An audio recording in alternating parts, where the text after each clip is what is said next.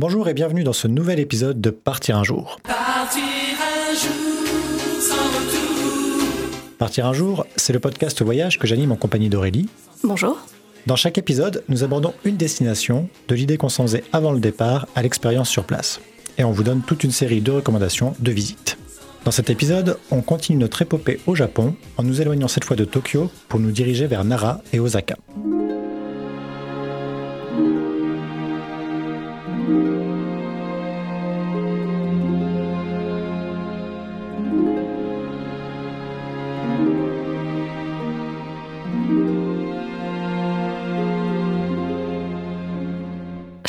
Province, donc direction le Kansai. Nous sommes à 400 km au sud-ouest de Tokyo, dans une région qui abrite pas mal de destinations connues du Japon. Kyoto, Nara, Osaka, Kobe, Himeji. Alors comme tu l'as dit, aujourd'hui on va se concentrer sur Nara et Osaka. Mais pas de panique, on ne va pas zapper Kyoto qui est quand même une des visites phares de la région. On en parlera dans un épisode dédié un peu plus tard dans la série sur le Japon. Je me souviens bien de notre arrivée à Nara. On arrivait depuis Tokyo et donc euh, bah, en comparaison, je m'attendais à débarquer dans un petit village loin de tout.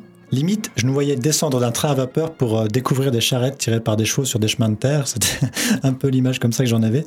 Alors qu'au final, bah voilà, on s'est retrouvé dans une petite ville assez ordinaire avec euh, son lot d'immeubles, même si ça n'avait plus rien à voir avec le centre de Tokyo. Oui, Nara est connu principalement pour son immense parc qui accueille de nombreux temples et sanctuaires classés à l'UNESCO et surtout aussi pour ses cerfs sacrés qui s'y promènent en liberté. Ça donne une image carte postale un petit peu pittoresque au lieu quand on ne connaît pas. Alors qu'Osaka, c'est tout le contraire. C'est une immense ville ultra moderne où on se promène entre les gratte-ciel et à la nuit tombée, on se retrouve ébloui par des forêts d'enseignes lumineuses. Deux salles, deux ambiances. Et personnellement, je serais bien incapable de dire laquelle j'ai préférée. Du coup, je te le demande. Qu'est-ce qui t'a le plus plu dans ces deux villes? Bah, de mon côté, j'ai clairement préféré Nara, mais c'est sans doute parce que je suis davantage adepte des ambiances intimistes que des grandes villes. Tout m'a plu à Nara, la rencontre avec les cerfs qui se promenaient un peu partout, découvrir la statue du grand Bouddha dans le temple Todaiji, se promener dans les bois à la tombée du jour pour aller jusqu'au sanctuaire Kasuga Taisha. Je pense que le fait qu'il s'agisse d'une des premières étapes de notre voyage a beaucoup joué dans mon ressenti. On y a dormi dans notre premier ryokan, donc c'est les auberges traditionnelles japonaises, et les gens étaient adorables là-bas. Et puis à Nara, j'ai aussi mangé mes premiers okonomiyaki, mes premières nouilles aussi. Enfin voilà, ça faisait un peu que l'expérience euh, était top. Osaka, c'était complètement l'inverse. Bizarrement, j'ai peut-être eu plus l'impression de mégalopole encore qu'en mettant les pieds à Tokyo. Là, avec les restaurants aux enseignes délirantes, euh, ces galeries commerçantes qui s'étendent sur des kilomètres et euh, l'ambiance générale qui ressort de la ville, je trouvais qu'on n'était pas loin du cinquième élément ou de Blade Runner un peu. Mais voilà, j'ai l'impression de ne pas avoir passé assez de temps là-bas pour apprécier pleinement Osaka. C'est vrai que notre visite d'Osaka était assez rapide. On avait une petite journée sur place finalement. Et il y a sans doute beaucoup plus à y découvrir que les lumières et les enseignes délirantes. C'est un peu à ça qu'on s'est limité. Mais c'est aussi, moi, le côté feu d'artifice qu'on a eu qui m'a plu. C'était complètement délirant, mais bref. Et je pense que ça a beaucoup joué euh, sur mon ressenti. Il fallait pas que ça dure plus longtemps. C'était l'effet surprise. Donc voilà, j'ai aimé Osaka, malgré la rapidité et la météo, il faut l'avouer, euh, qui n'était vraiment pas avenante ce jour-là. Mais c'est vrai que ça a été une de nos rares journées de pluie euh, tout du long. Par contre, pour Nara, je te rejoins. Gros coup de cœur pour les lanternes de mousse dans la forêt du Kasuga Taisha. À la tombée du jour, on était quasi seuls. C'était un peu mystique avec les cerfs qu'on apercevait parfois entre les lanternes. On se serait vraiment cru dans un film de Miyazaki. Et euh, bien sûr le Todaiji avec son grand Bouddha, qui est sans doute la visite majeure du parc. Et on comprend pourquoi quand on est devant, c'est vraiment superbe. Mais euh, aussi la ville en elle-même, et notamment le quartier du Vieux Nara, où on a pu visiter d'anciennes maisons traditionnelles, les Machiya. J'ai trouvé ça super intéressant comme visite. Et bah, comme tu l'as dit aussi, notre ryokan à Nara, qui était euh, enfin, assez incroyable, dans une maison traditionnelle lui aussi, avec un jardin japonais dans une cour intérieure, un onsen privatif, et des futons qui étaient super confortables. C'était juste ouf. Et bien oui, effectivement, le propriétaire qui était complètement adorable pour ne pas ternir le tableau. Ouais, c'était assez exceptionnel.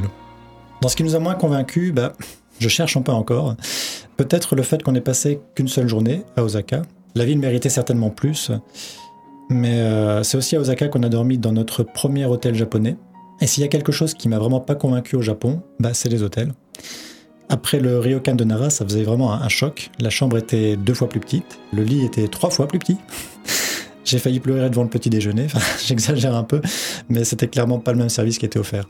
Oui, bon, le déjeuner était loin d'être mauvais à l'hôtel, mais c'est clair qu'à côté de ce qu'on avait au Ryokan, euh, ça ne tenait pas la comparaison. Effectivement, les chambres étaient absolument minuscules. Je me souviens, on avait à peine la place pour poser nos valises à côté du lit et encore plus ou moins se faufiler, c'était tout. Du coup, comme toi, s'il faut vraiment choisir quelque chose qui m'a moins convaincu, c'est effectivement l'hôtel. Bon, on a aussi un petit peu euh, cherché les ennuis vu qu'on a pris euh, une chambre dans une chaîne.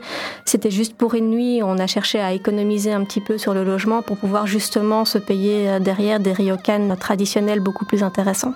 C'était un choix assumé. Si par hasard vous estimez qu'une de mes décisions n'est pas la plus judicieuse qui soit, dites-le moi tout de suite. Mais alors laissez-moi vous convaincre et je vous promets solennellement ce soir qu'il n'y aura pas le moindre sujet tabou.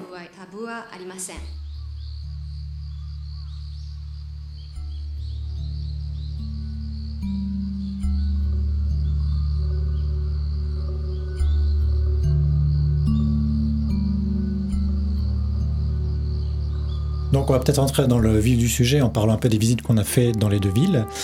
On va commencer par Nara. Donc on y est resté deux jours, là où la plupart des gens y passent peut-être un seul jour. D'ailleurs, on aurait presque pu l'inclure dans notre épisode des excursions à faire à partir de Tokyo. Ouais, bah, t'es peut-être un petit peu optimiste sur ce coup-là. Mais il me semble qu'il y a beaucoup de gens qui vont juste pour une journée depuis Tokyo, non? Parce qu'en partant depuis Tokyo, pas spécialement tard finalement, on est quand même arrivé passer midi à Nara. Le temps euh, d'aller déposer nos valises euh, et de manger un bout, bah, on est arrivé dans le parc, le soleil se couchait. Ok, c'est peut-être une excursion depuis Osaka ou depuis Kyoto. oui, ça- euh. depuis euh, Osaka et Kyoto, ça se fait très bien par contre, oui. Donc la grande attraction de Nara, ce sont évidemment bah, les cerfs sacrés hein, qu'on a déjà évoqués. Les cerfs qui se promènent en totale liberté. Les cerfs, c'est donc le symbole de la ville, mais ne vous attendez pas à de grands cerfs avec vraiment euh, les parures euh, telles qu'on les voit euh, ici chez nous. L'espèce locale a plutôt la taille de jeunes daims.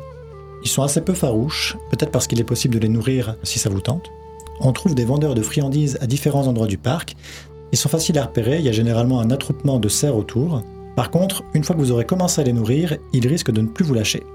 Alors pas de panique, il suffit de leur montrer vos paumes pour qu'ils comprennent qu'il n'y a plus rien à manger. Mais euh, voilà, sinon ils vous suivent un peu partout. Et alors petit truc amusant aussi, si on s'incline face à eux pour les saluer, à la japonaise, ils ont tendance à rendre le salut, à mimer votre mouvement, et donc euh, c'est assez sympa. Oui, c'est un truc assez charmant. euh, À Nara, ces cerfs en liberté euh, partout, donc ils sont sacrés. Ne les embêtez pas. Par contre, j'ai lu plusieurs témoignages de voyageurs qui disaient qu'en été, avec la chaleur, l'odeur était assez insupportable. Donc, euh, autant au printemps et en automne, en hiver, quand il fait pas trop chaud, effectivement, c'est joli. Autant en été, ça a l'air assez amphérique finalement. Ceci dit, dans le parc en lui-même, on l'a dit, euh, la visite à ne pas rater, c'est le Todaiji, un temple assez vaste avec plusieurs bâtiments. Il y a d'ailleurs un temple et un musée séparés à visiter. Nous, on avait notre guide qui nous disait que bah, seul le temple valait vraiment le coup d'œil, donc on a laissé le musée de côté. Voilà, donc euh, du coup, euh, on s'est dirigé vers euh, l'entrée qui, comme toujours dans les temples, est une grande porte en bois. Donc petit rappel, une grande porte en bois, ça marque l'entrée d'un temple et un tori, ça marque l'entrée d'un sanctuaire. Ça permet de faire la différence. On ne le savait pas sur place, mais c'est bon à savoir pour ne pas faire d'impair. Et donc l'intérêt principal de la visite est le Daibutsu Den, qui signifie littéralement hall du grand Bouddha. Donc euh, forcément, pas de grande surprise sur ce qu'on va y trouver, un grand Bouddha. Celui-ci est en bronze, c'est une statue de 16 mètres de haut d'un Bouddha assis qui date du 8e siècle, donc c'est un véritable trésor. Est-ce que c'est pas la plus grande statue en bronze du Japon, ou peut-être même du monde? Bonne question, Je crois que j'avais lu ça. possible. Ou la deuxième? Oh, elle avait des superlatifs, ça c'est sûr. Mais si la statue est impressionnante et est vraiment euh, le point d'intérêt de la visite, il ne faut pas non plus qu'elle occulte complètement le bâtiment qui l'abrite, puisque le Daibutsu-den n'est rien de plus que le plus grand bâtiment en bois du monde. Rien que ça. Encore une fois, on l'avait dit, mais les Japonais sont vraiment friands de ces superlatifs. N'oubliez pas euh, de vous dévisser la nuque pour admirer la charpente qui vaut quand même le coup d'œil. C'est pas mal impressionnant euh, cette structure en bois. Et euh, autre petite curiosité de la visite à ne pas rater, en faisant le tour de la statue, vous pourrez remarquer qu'un des piliers du bâtiment présente un creux qui le traverse de part en part. Et donc, euh, on raconte que ceux qui parviennent à se glisser au travers de l'ouverture auraient une promesse d'éveil dans une prochaine vie. Donc il y a une file, il y a tous les curieux qui essayent de passer euh, par le trou. C'est plus facile pour les enfants et pour les personnes qui n'ont pas une large carrure, mais il y en a quand même qui s'y ont essayé et qui ont réussi à se faufiler. Oui, moi j'ai essayé, j'ai pas eu trop de mal à gagner ma promesse d'éveil, euh, ça a été. Autre visite incontournable du parc, le sanctuaire de Kasugataisha, qu'on appelle aussi le sanctuaire aux mille lanternes. Il faut avouer une chose, les Japonais savent donner des surnoms qui en jettent. Donc on y accède par un chemin forestier entouré de lanternes de pierre couvertes de mousse, lanternes qui ne sont allumées que deux fois par an, à l'occasion d'un festival notamment. Pensez à vous renseigner sur les dates si vous tenez à les voir allumées, même s'il y aura certainement une assez grande foule ces jours-là.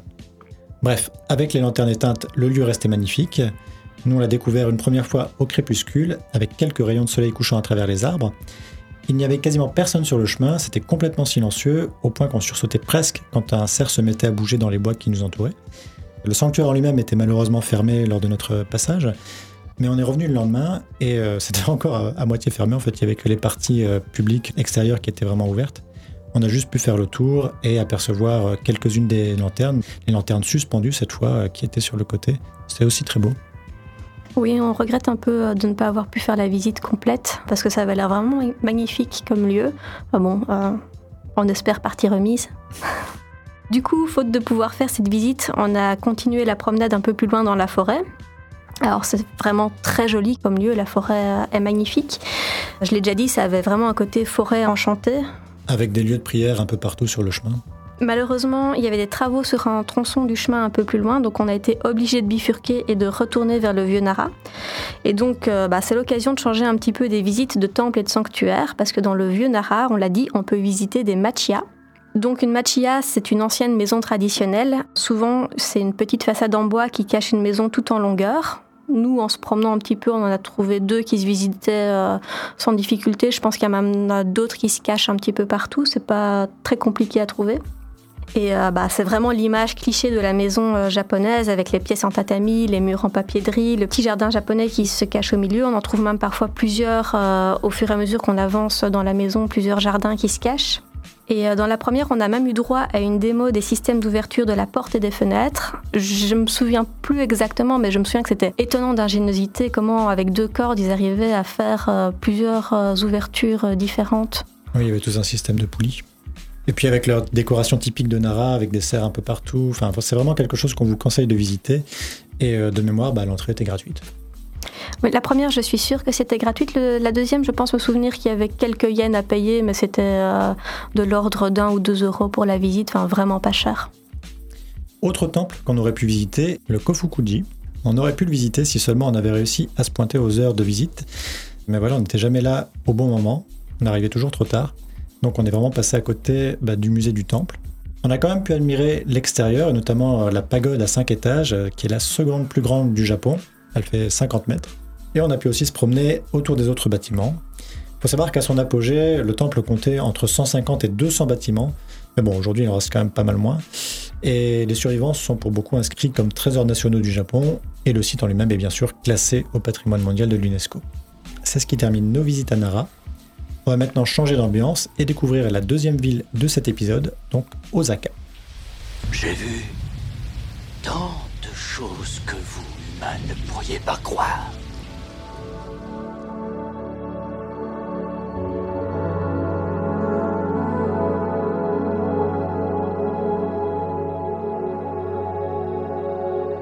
Osaka, moi j'ai déjà dit, mais ça m'a fait un choc. Déjà, dès qu'on est arrivé dans la gare, il y avait toute une partie qui était souterraine. Alors, je suis quand même un habitué des villes souterraines, enfin j'ai vécu à Montréal, donc je connais un peu le principe.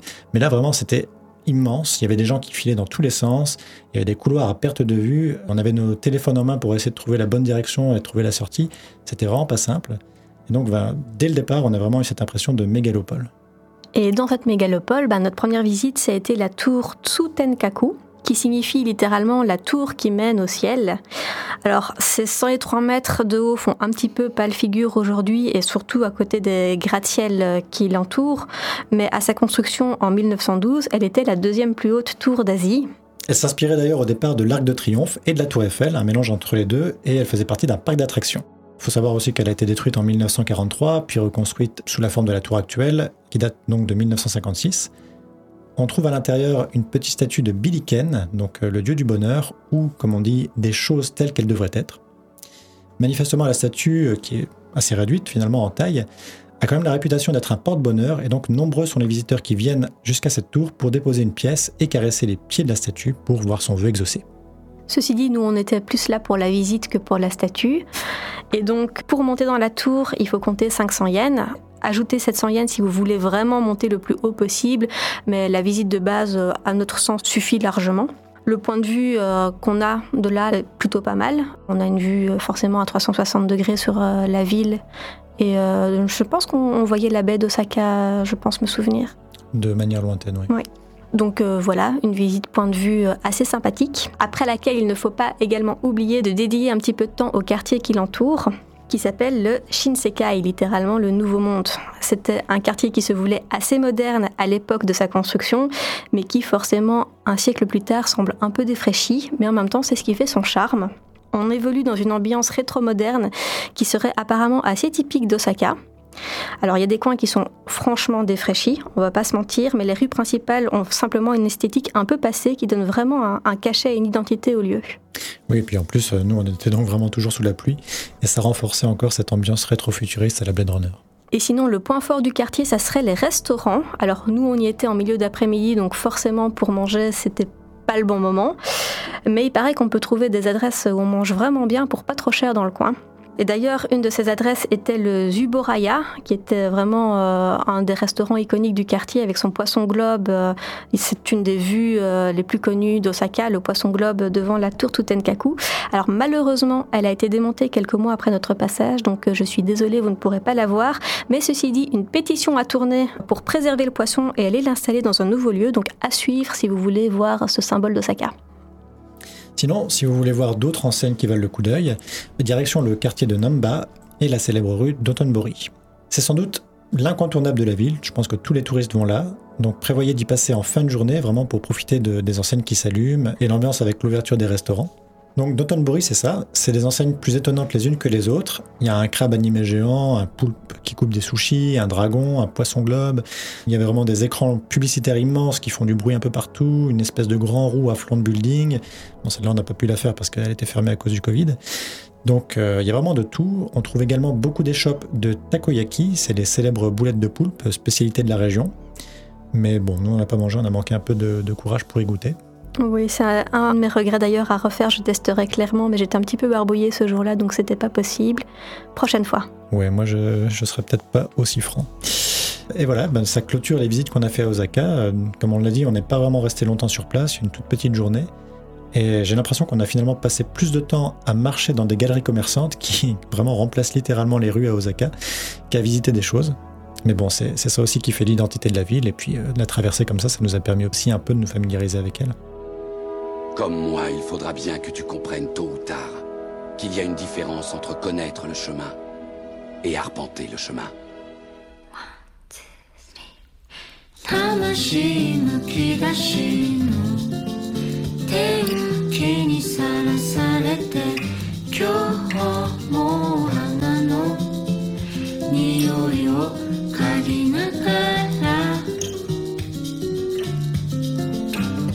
On va aussi maintenant peut-être aborder quelques visites qui ne sont pas rentrées dans notre programme, mais qui vaudraient la peine. Du coup, du côté de Nara, je pense qu'on a fait plus ou moins le tour. On l'a dit, à part le Kofukuji, dont on a raté la visite du musée, on a vu euh, les points d'intérêt principaux. Maintenant, euh, si vous êtes un fanat de temple, dans la région, pas trop loin, il y a le Horyoji, qui apparemment euh, serait assez beau à voir. Ceci dit, on va pas se le cacher, au Japon, les visites de temples et de sanctuaires, c'est pas ça qui manque. Donc, à voir si ça vaut vraiment la peine d'y consacrer le temps nécessaire à s'y rendre. Et euh, sinon, si vous voulez faire une pause justement dans ces visites de temples, on trouve dans la région de Nara quelques promenades à faire, et notamment le mont Wakakusa, qui part directement depuis le parc de Nara et qui propose une vue sur la ville depuis son sommet. Du côté d'Osaka, bah, il y a un peu plus à dire. Déjà, bah, difficile d'aborder la ville sans parler du parc Universal attenant. De ce qu'on a vu, ça ressemble forcément au parc Universal de Los Angeles. D'ailleurs, si ça vous intéresse, bah, on vous invite à écouter notre épisode sur Los Angeles, où on en parle plus en détail. La particularité de ce parc, peut-être à noter, c'est l'ouverture récemment d'une zone dédiée à l'univers de Mario. Donc, euh, vu qu'il n'y a pas vraiment de parc Nintendo ailleurs, c'est peut-être la seule occasion d'en profiter. Si vous souhaitez visiter Universal, prévoyez au minimum une journée et attention au budget parce que ça coûte environ 8200 yens, donc pour un adulte ça fait plus ou moins 80 euros. Après nous on l'a pas regretté à Los Angeles, donc je pense que ça vaut la peine ici aussi. Et puis il y a aussi bien sûr le château d'Osaka, un des monuments phares de la ville. Je pense que les visites n'étaient pas possibles quand on est venu, donc euh, à cause du Covid encore une fois. Mais même sans ça, je pense que j'aurais préféré aller voir le château d'Imeji entre Hiroshima et Kyoto. Pour revenir à celui d'Osaka, il date de 1583, mais il a été détruit et reconstruit plusieurs fois, un peu comme beaucoup de choses en fait au Japon, on s'en rend compte. Si la visite de l'intérieur du château ne vous intéresse pas, vous pouvez aussi vous contenter de prendre un bol d'air dans le parc autour en profitant des cerisiers en fleurs si c'est la saison. Du coup, dans Osaka même, on trouve également quelques quartiers qui ont l'air sympas pour se promener, pour alterner avec les visites. Donc on a parlé de Namba qu'on a fait, mais il y a également Amerikamura, dans un style américain. Il est parfois décrit comme le Harajuku d'Osaka. Donc Harajuku, pour rappel, euh, c'est un quartier haut en couleur de Tokyo. On en parle dans l'épisode sur Tokyo. ou encore le quartier de Nakazakicho, qui serait un quartier un peu hipster et bohème, où on se promène entre boutiques vintage, petits cafés sympas. Alors sur le papier, ça a l'air pas mal pour se promener, à voir sur place. Enfin, bah, quelques mots sur les visites à faire dans la région. Il y a notamment la ville de Kobe, hein, qui est célèbre pour sa viande, mais il faut faire vraiment attention une fois sur place aux attrapes touristes. La ville possède aussi un quartier chinois qui est assez connu, et puis, bah, j'en ai déjà parlé, mais il y a la ville d'Imeji, donc euh, pour son château. C'est un des rares qui n'a pas connu de destruction au cours de son histoire et qui date donc vraiment de 1618. Et on trouve aussi un superbe jardin autour du château. Il la ville accueille également un temple qui est assez réputé. Et plus original, on peut aussi visiter une fabrique de tuiles traditionnelles. Oui, d'ailleurs, si on retourne dans la région, euh, je pense que visiter Imagine ne me déplairait vraiment pas. C'est un peu un de mes regrets de ne pas avoir pu voir de château japonais lors de notre voyage.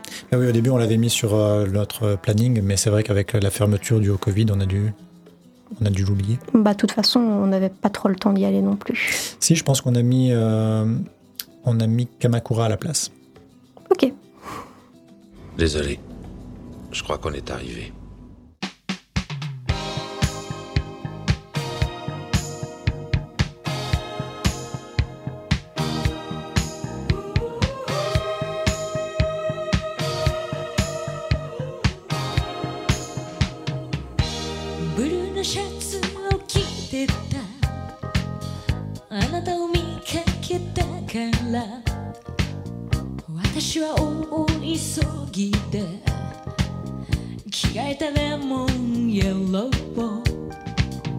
Et voilà, c'est tout ce qu'on avait à dire sur Nara et Osaka. J'espère que cet épisode vous a plu et si c'est le cas, n'hésitez pas à vous abonner au podcast sur Apple Podcast, Google Podcast, Spotify, Deezer ou via le flux RSS. Si vous avez encore des questions ou d'autres idées de visites dans la région, vous pouvez aussi nous les laisser en commentaire ou sur nos blogs respectifs. Toi Aurélie, c'est sur sautedepuce.fr avec des tirets. Et moi c'est sur notevoyageur.eu. Et nous vous donnons rendez-vous très bientôt, on espère, pour un nouvel épisode qui portera cette fois sur Hiroshima et Miyajima. D'ici là, bon voyage Bon voyage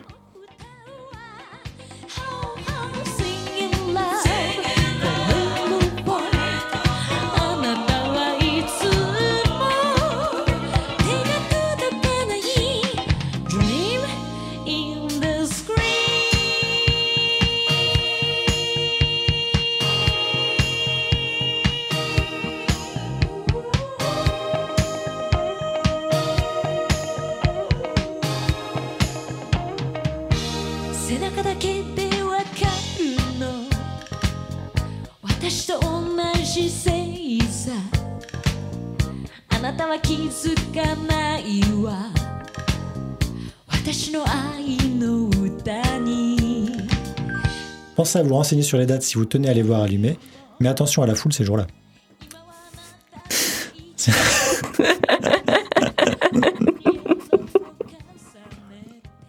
Ça sonnait bizarrement, non?